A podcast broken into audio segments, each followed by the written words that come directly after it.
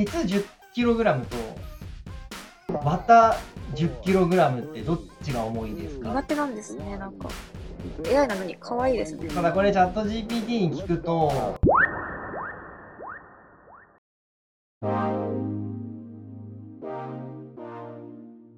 さっきあのこれ上松さんにも聞きたいんですけど鉄い鉄 10kg と綿 10kg ってどっちが重いですかっていう一緒ですよね。一緒ですね 一緒ですねはい 大きさが違うんですよね。そう、そうなんですよ。ただこれチャット GPT に聞くと、なんか鉄の方が重いって言ってきて、で、これ、ツイートしたんですけど、なんかさっき Discord で、あの、 OpenAI のディスコードを見てたら、同じこと聞いてて、そっちでは明確に鉄の方が重いですみたいな、そっちでも言ってたから、へえ。そうそう。これはね、なんか、なんでなんですけど、あの、GPT-3 自体が、例えば計算問題、単純な計算問題もよく間違うっていうのが、よく、そのなんだろう、悪い点というか、苦手な点として挙げられると思うんですけど、だから2たす2、4できるけど、なんか10たす10、20がなんかね、間違えるみたいな。うんうん。結局計算演算してる、プログラム的に演算してるんじゃなくて、まあその Wikipedia の情報なり、コモンクロールって言われるインターネット上のクローリングをして、近しいものを取ってきてるだけなので、意外と計算ってすごい苦手なんですよね。だから、なるほど。なんか鉄綿持ってきて、で、一応説明文読むと、その、キャッチ、えーチャット GPT が返してくれたものを見ると、密度の話をしてくるんですよね。密度をしてきて、密度が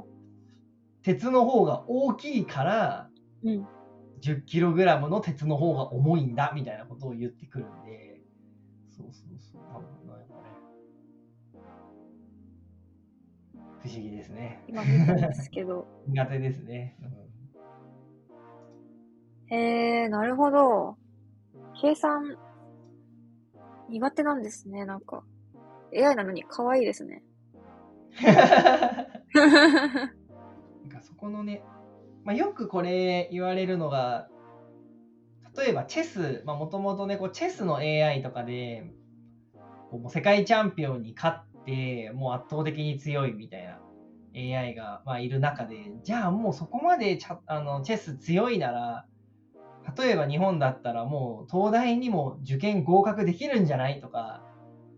それこそもう自分働かなくても AI が全部働けるんじゃないみたいな、代わりに働いてくれるんじゃないっていう話がよくあると思うんですけど、意外と AI ってやっぱりその特定の領域に、まあ、特化したものであれば、まあ、チェスとか将棋とか強いと思うんですけど、実はそういう汎用的なもの、汎用的というか、そうそうそう。受験とかもね、広いですからね、数学解く、国語、ね、文章を理解するとかもやっぱできないので、うん。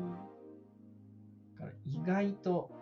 それできるのにこっちできないんだ、みたいなね。めっちゃ天才だけど朝2時間寝坊する、みたいなね。そういう感じなんでしょうね。そういう可愛さなんでしょうね。電動系テクノロジー番組